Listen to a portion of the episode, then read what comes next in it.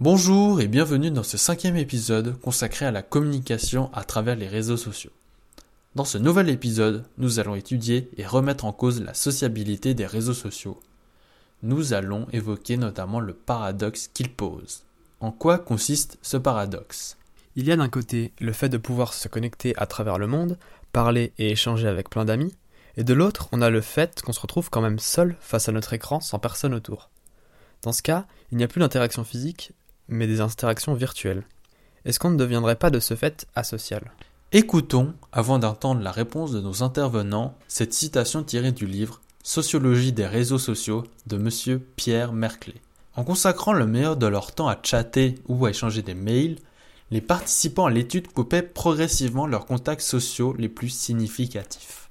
La question se pose donc de savoir si finalement les réseaux sociaux permettent de créer des liens tout en étant isolés. Écoutons désormais les réponses de nos intervenants à ce sujet. Est-ce qu'à cause des réseaux sociaux, on peut perdre le moyen de communiquer de façon directe avec une personne? Oui, certainement. Par exemple, euh, il peut y avoir des situations qui sont qui ont été désagréables ou qui ont été un petit peu conflictuelles.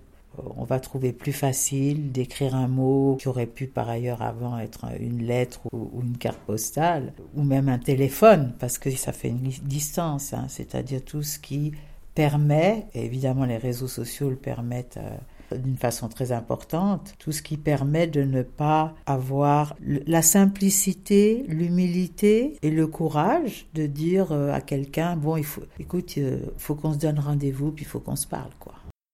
Existe-t-il un équilibre entre ces différents moyens?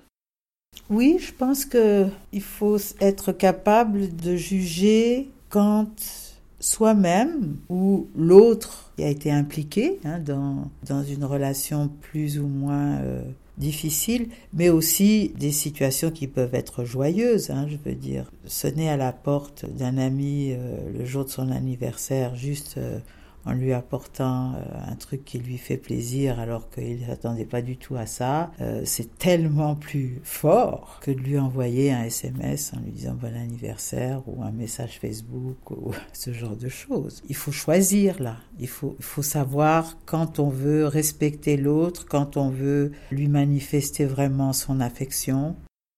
Si on parle à un niveau plus individuel, est-ce qu'à force d'être totalement connecté à tous ces moyens de communication, on ne deviendrait pas finalement plus concentré sur les relations virtuelles que réelles?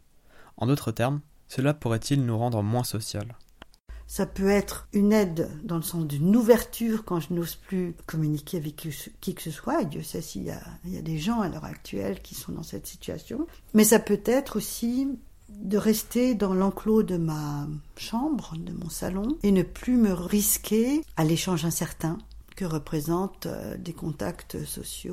Prenons l'exemple de Facebook. Il rend les gens plus accessibles les uns aux autres, mais les rend-il nécessairement plus proches pour autant? Je sens qu'il y a une plus grande euh, proximité, il y a une plus grande presque intimité qui peut s'entretenir, alors que lorsqu'on se voit une fois, euh, une fois par année, euh, oui, bien sûr, on va faire le tour hein, de qu'est-ce qui s'est passé, etc.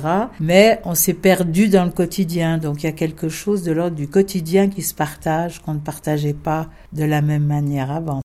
Est-ce que les réseaux sociaux ne seraient pas une sorte de guérison pour les personnes qui ont du mal à créer des liens par interaction physique? J'ai connaissance de thérapeutes qui utilisent ces moyens-là, du virtuel, pour entrer dans un mode thérapeutique avec le support qui est justement aimé de ces personnes dans les cabinets de psychothérapie. Si c'est bien utilisé, ça peut être une médiation pour se resocialiser. Ce paradoxe que nous évoquions plus tôt dans l'épisode nous permet de nuancer et contraster ce sentiment d'isolement et de solitude qu'on peut ressentir vis-à-vis des autres, que ce soit à travers les réseaux sociaux ou dans notre vie de tous les jours. C'est à nous de décider et de juger quand il est nécessaire de privilégier l'interaction physique ou l'interaction virtuelle. On est peut-être de ce fait responsable de notre socialisation et de notre choix d'interagir ou non avec autrui. L'utilisation répétée de ces réseaux dans le but de se socialiser rendrait alors les interactions virtuelles banales. Et cette banalité, nous allons en parler dans le prochain épisode. Notre épisode sur la sociabilité est dès à présent terminé. Nous espérons qu'il vous a plu et vous remercions de nous avoir écoutés.